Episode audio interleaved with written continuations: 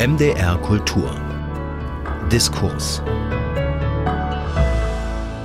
Und zu Gast ist heute Ingo Uhlich, Kulturwissenschaftler und Professor für neuere deutsche Literatur an der Universität Halle-Wittenberg. Ich bin Katrin Wenzel und freue mich auf eine knappe halbe Stunde mit Sonne, Wind und Wasser, allerdings auch mit Öl, Gas und Kohle. Es geht um Energie. Damit hat sich Ingo Uhlich beschäftigt. Schönen guten Tag.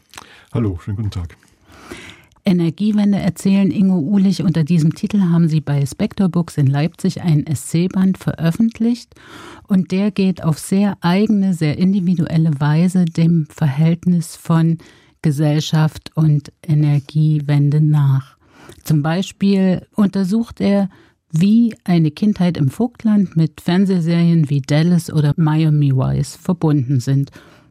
Sie sprechen jetzt diesen einen Essay an, in dem es um das Öl geht und das Öl als Treibstoff des American Way of Life, des amerikanischen ähm, Jahrhunderts.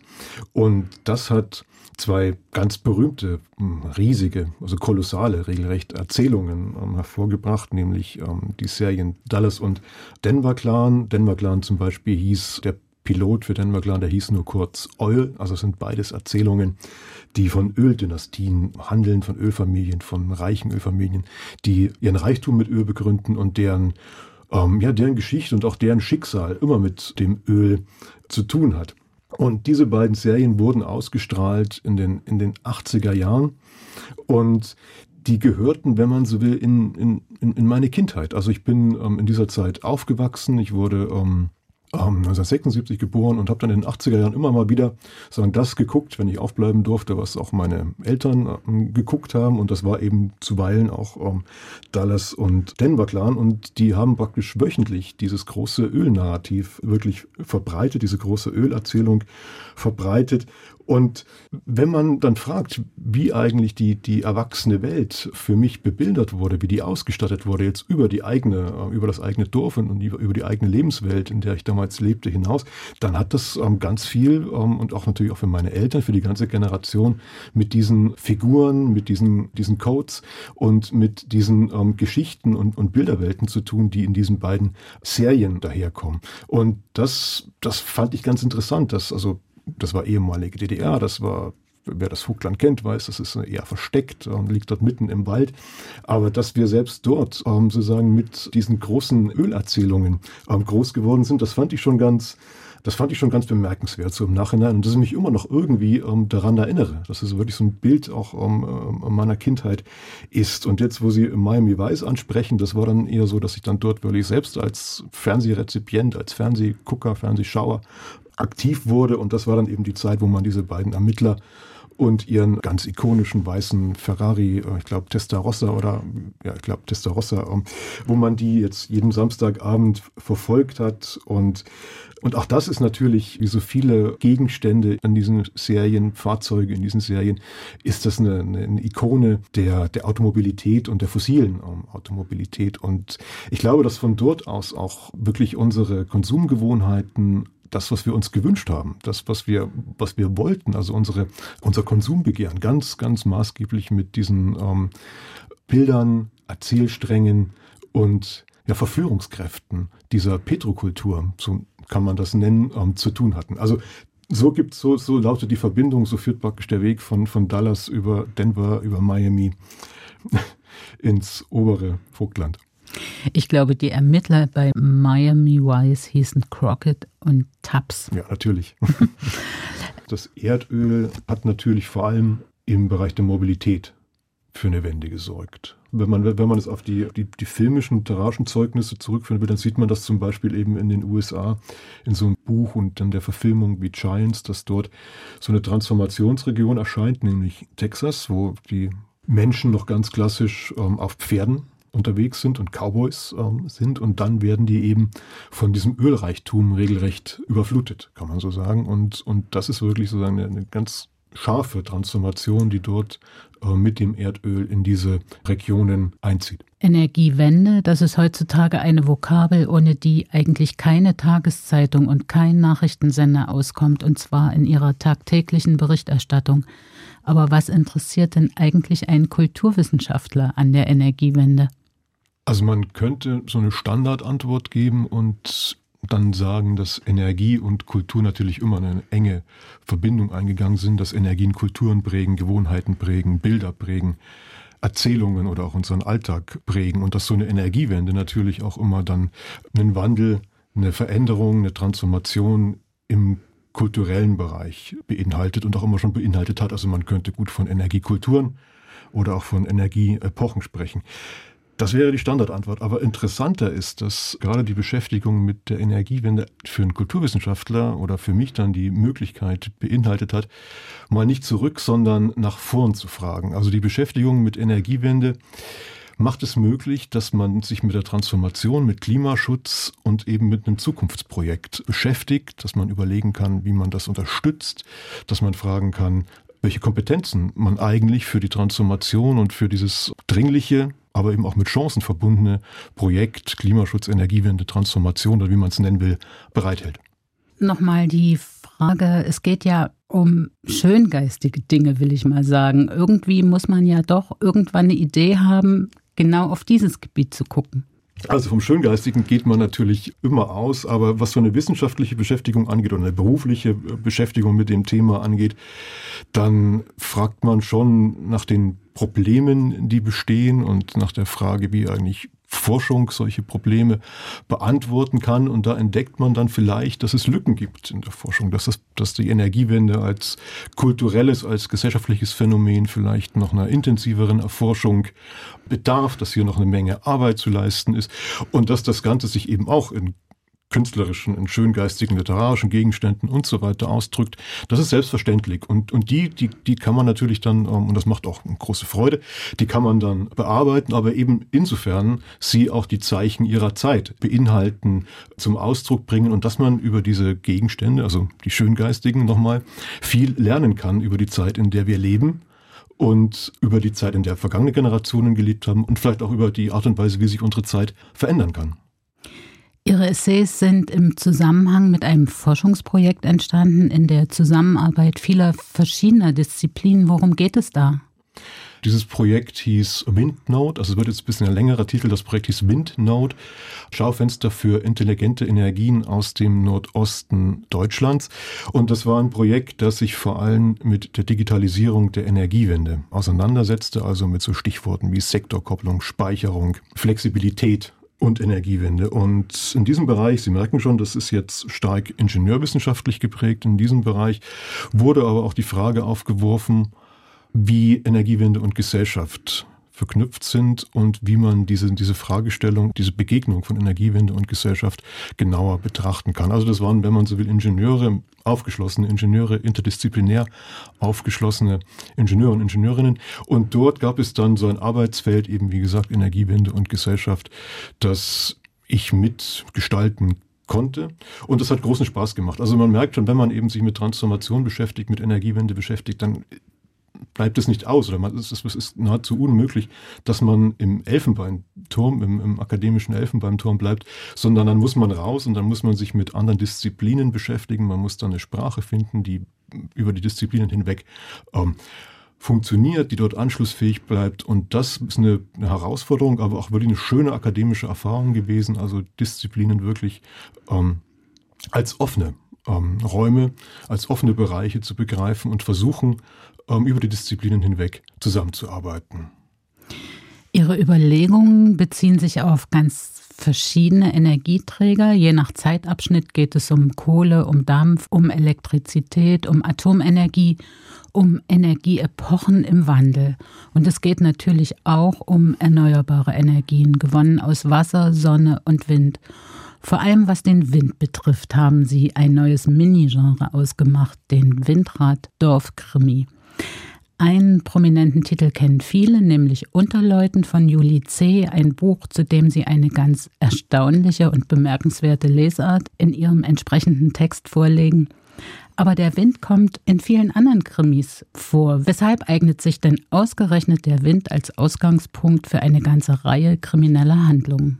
Also die Antwort darauf ist, ist fast schon eklatant einfach. Also Windenergie löst zunächst einmal einen Bedarf an Flächen aus. Also der Flächenbedarf, wir, wir kennen das alles ja mittlerweile eine Vokabel, die, die auch die zwei Prozent beinhaltet und uns allen sagt das irgendwas, dass Windenergie mit Flächen zu tun hat. Und hier begegnen sich dann in den Dörfern, also draußen in der Provinz, häufig Energiewirtschaft und Landwirtschaft. Und man merkt schon, dass hier zwei Sphären aufeinanderstoßen, eben die Leute, die Land haben und die dann durch den anstehenden Ausbau mit Windkraft, dass das der Wert dieser, dieser Länder, dieser Flurstücke, dieser, dieses Grundes ähm, variiert.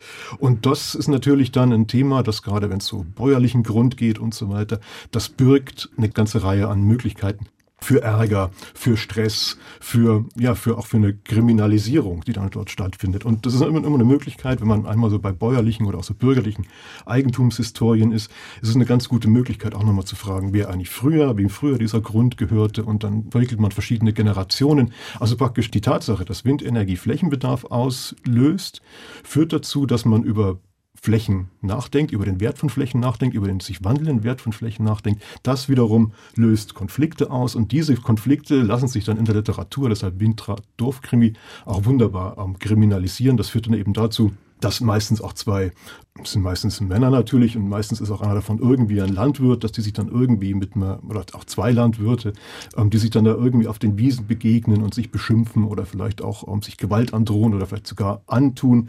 Aber im Prinzip führt der Weg über den Wind zur Fläche und, und da zur Geschichte oder zur Historie von Eigentum und von Grundeigentum. Und Grundeigentum, das haben wir alle wahrscheinlich schon mal irgendwie gemerkt, ist eine heikle Angelegenheit. Und diese heikle Angelegenheit wird dann eben zum Grimm Krimistoff und auch zu einer, zu einer Möglichkeit, dann so die Archive der Dorfgeschichte zu öffnen. Dann entdeckt man eben nochmal vergangene Verbrechen oder Dinge, die irgendwie unter der Oberfläche geblieben sind und die man dann im Zuge eines solchen Wandels, dieses, dieses, dieser Eigentumsgefälle im Dorf nochmal wunderbar nach oben holen kann. Und das reicht oft lang zurück, also zum Teil bis zur Bodenreform. Also vielleicht ist wirklich dieses ähm, Windenergiethema auch eins, das die Literatur als so eine Art neuer ländlicher Bodenreform jetzt in Anführungsstrichen erzählt.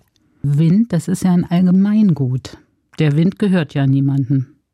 Ist das was, was in der Literatur ein Thema ist, was überhaupt reflektiert wird? Das ist eine gute Frage. Mir ist dazu in der, in der, in der jüngeren also in der Energiewende ähm, Literatur nichts aufgefallen. Aber was interessant in dieser Hinsicht ist, ist, dass im 18. Jahrhundert die Windmüller recht anarchistische Figuren waren, weil eben der Wind ähm, niemanden gehörte. Also zum Beispiel Wasser war immer mit einem Wasserrecht verbunden, das war irgendwie grundherrlich, das gehörte dem Grundherrn und aber der Wind, der gehörte eben niemanden und deshalb war der immer so ein, so ein recht offener Gegenstand und das führte dann auch zu solchen Debatten wie dieser Windmühle von Sanssouci. Also das führt dann eher so zurück ins, ins 18. Jahrhundert und dort in die Frage, wie man dann mit dem Wind als wirklich als Eigentumsgegenstand oder als Rechtsgegenstand auch umgeht umgeht.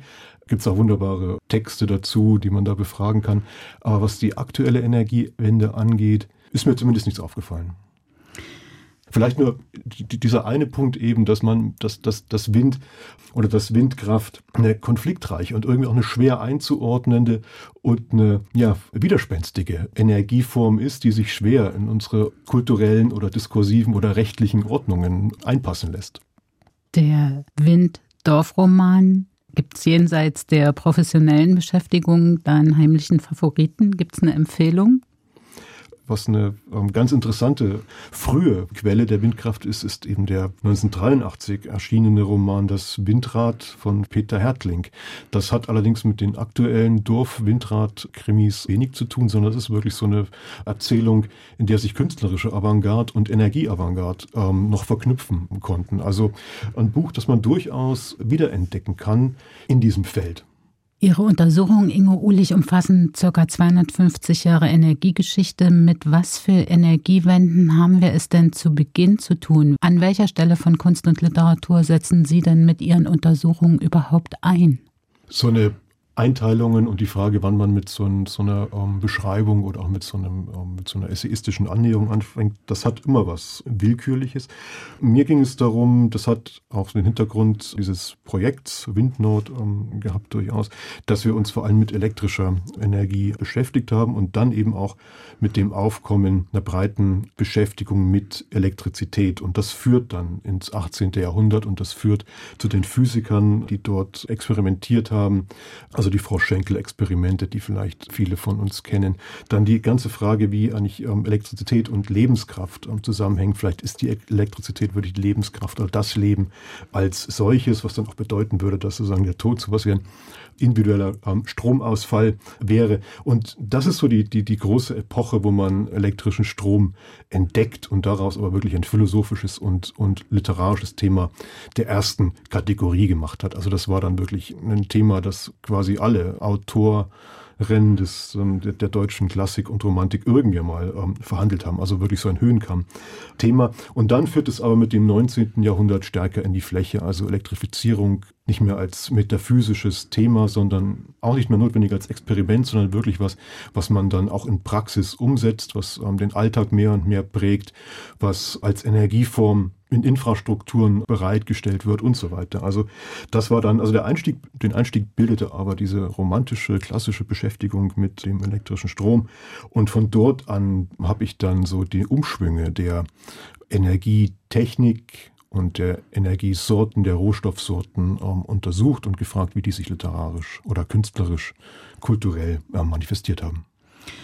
Wenn wir auf die unmittelbare Gegenwart blicken, kommt man nicht umhin, die aktuellen Klimaproteste der etwas pauschal gesagt jungen Generation in die Überlegungen einzubeziehen beim Nachdenken über die Frage, wie man über die Energiewende sprechen kann bzw. sprechen muss, denn sie sind ganz zweifellos auch ein Ausdruck des Transformationsprozesses, in dem wir jetzt stecken. Was bildet sich denn da ab? Also wenn man auf diese Generation blickt, die dann sich mit Klimaschutz und Klimaprotesten beschäftigt, sieht man zunächst einmal ganz, also auf dem ersten Blick, dass die Energiewende, das Energie, also wirklich im Zentrum dieser Debatten steht und hier auch ihren intensivsten Diskurs erfährt. Also wir, wir denken wirklich, wenn wir über Klimaschutz nachdenken, eben vor allem über Energiewende nach und das betrifft dann auch diese Generation. Was mich jetzt vor allem interessiert hat, war die Frage, wie dort Formate entstehen, die man eben auch aus der Perspektive eines Literatur- oder Kulturwissenschaftlers ähm, interessant finden kann. Also zum Beispiel ähm, denken Sie meinetwegen an dieses, ich finde es immer noch ähm, großartig, diese Kampagne, die 2019 war, wenn ich mich recht erinnere, die ähm, Rezo initiiert hat mit dieser Videoarbeit, die hieß Die Zerstörung der CDU und das ist ist, glaube ich, ein paar 40 Minuten lang, diese Arbeit. Und, und darin spricht er aber, die meiste Zeit spricht er über Energiewende. Und er macht das in einer Art und Weise, die zumindest ist es mir nicht aufgefallen, die sonst noch niemand angewandt hat. Also das Ganze ist schnell, das Ganze ist ähm, ähm, in, in seiner gewohnten Rhetorik grammatisch nicht immer ganz passend, aber so treffsicher und im Argument auch wirklich gut gemacht. Und dann merkt man, dass es ganz weit weg ist von irgendwelchen anderen Comedy-Formaten oder so von, von populären Formaten, sondern wirklich ein Argument durchzieht und, und auch durchhält. Und das Ganze aber wirklich in einer sprachlichen Art und Weise aufbearbeitet, die neu ist, die, die, die, die wirklich eine Performance darstellt, die man ähm, so noch nicht kennt. Und, und das hat durchaus was Expressionistisches vielleicht, also wirklich eine ganz energetische Figur, die da auftritt und so wie diese Figur dann selbst sich auch verhält, also wirklich in allen Ecken, auch in, in, in so den Niederungen so des Netzes unterwegs ist, gewinnt das schon eine ganz, ähm, eine ganz, ganz, ganz eigenwilligen, ähm, ganz eigenwilligen Charakter, dieser ähm, Vortrag von, von Riso. Ich fand das aber wirklich, um jetzt ähm, das Sprechen über Energie zu beschreiben, einen ganz symptomatischen und, und, und sehr interessanten Text, der da entstanden ist. Und das Ganze sieht man aber auch an anderen Figuren dieser Bewegung, die dann ja auch von den öffentlichen Medien oft ähm, oder von den Medien generell in bestimmten Nachbarschaften gesetzt werden. Also denken Sie zum Beispiel diese Rede von den Klimahelden, Heldinnen, ähm, dann, dann die Art und Weise, wie man zum Beispiel Greta Thunberg ganz gern mit, mit, ähm, der, mit, mit Jeanne d'Arc, also mit der, der, mit der Jungfrau von, von Orléans vergleicht. Und das sind so, so Annäherungen, die sind, die, die, die hinken und die passen auch nicht und die sind viel zu nahe am Klischee. Aber was man schon merkt, ist, dass dort ähm, zum Beispiel, dass solche Nachbarschaften, die dann so beschrieben werden, das, sind, das, sind, das ist der Ausdruck für, für eine gewisse Kompromisslosigkeit und auch ähm, für eine Evidenz, die sich mit dieser Figur Thunberg ausdrückt und kundtut. Also das ist schon eine Figur, die Kompromisslosigkeit ausdrückt, darstellt. Und das macht sie, glaube ich, auch so, ähm, das macht sie auch so, lässt sie auch so strahlen. Meine letzten beiden Fragen haben sich auf den Beginn des Energiezeitalters bezogen und auf den gegenwärtigen Stand. Dazwischen gibt es eine ganze Reihe von künstlerischen, literarischen, filmischen Zeugnissen, die von Energiewenden erzählen. Und Sie, Ingo Ohlich, Sie eröffnen mit Ihren Forschungen da ein weites und oftmals auch überraschendes Panorama. Gibt es denn da etwas, was Sie besonders beeindruckt hat, formal oder auch inhaltlich? Dort, wo, wo sich Literatur auch leicht verführen lässt, das sind, das sind die Frühphasen. Und die, die Frühphase dieser, dieser, dieser Bewegung oder beziehungsweise die Frühphase der, Energie, der Energiewende war eine Phase, in der sie noch Bewegung war. Und das sind natürlich die 80er Jahre, die frühen 80er Jahre gewesen, also Umweltbewegung, Anti-AKW-Proteste und dort begegnen sich dann eben in diesem Roman von Peter Hertling zum Beispiel ein bildender Künstler, und ein Windradprojekt oder ähm, auch bei, bei, bei Monika Maron sieht man das, wo wirklich plötzlich ähm, eine, eine Umweltjournalistin, das ist auch die Zeit des entstehenden Umweltjournalismus, wo so eine Umweltjournalistin in einen Roman geschickt wird, um sich dort mit dem, dem, mit dem, mit dem Flug, mit der Flugasche, also mit dem Dreck in, in, in Bitterfeld ähm, auseinanderzusetzen. Auf der einen Seite und auf der anderen Seite, und auch das ist interessant, fangen auch Ingenieure an oder Ingenieurinnen an, ihr angestammtes Berufsfeld zu verlassen. Also das sieht man an so ganz, an so Sympathiefiguren wie, wie, wie Rainer Lemoyne zum Beispiel, die damals in Berlin in einem besetzten Haus angefangen haben, in einem besetzten Gebäude damit angefangen haben, Energietechnik, also erneuerbare Energietechnik für Wind und für, für Solar zu entwickeln und das hieß dann zum Beispiel Wuseltronic. Und die hatten dann dort, ähm, also die lebten da wirklich oder die arbeiten in so einem ähm, besetzten Gebäude und dann waren dann oft die Familien mit dort und die, also Monika Maron schreibt einen schönen Text über Rainer Lemoyne, wo sie schreibt, dass er ausgesehen hätte wie John Lennon. Also es ist so eine, so eine technische Wende, die sich verbindet mit so einer ja, auch mit einer, mit einer Art von, von Lebensreform oder mit einem Aufbrechen von Lebensgewohnheiten, Lebensmöglichkeiten und wo dann wirklich Beruf, Privates und, und Politisches zueinander finden. Und das ist schon wirklich eine, sowas sind, solche Zeiten sind immer inspirierend. Und das sind natürlich, das meinte ich jetzt anfangs auch damit, also für solche Zeiten hat auch die Literatur große Sympathien übrig und deshalb finden diese, diese Figuren auch leicht in literarische Texte Eingang. Also anarchistische aber, äh, oder chaotische, aber zugleich sehr kreative Frühphasen. Also die 80er Jahre, wenn, wenn die Energiewende heutzutage noch etwas mit diesem Elan wiederbelebt werden könnte, das wäre eine großartige Angelegenheit.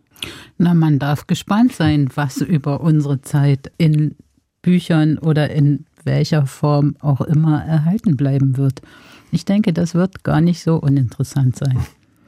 Energie, so schien es lange Zeit, Ingo Ulich, ist etwas, was uns Menschen in unbegrenztem Maß zur Verfügung steht. Eine Ressource, die bis im Grunde bis zum Ende des 20. Jahrhunderts als etwas galt, das das Leben leichter macht, angenehmer.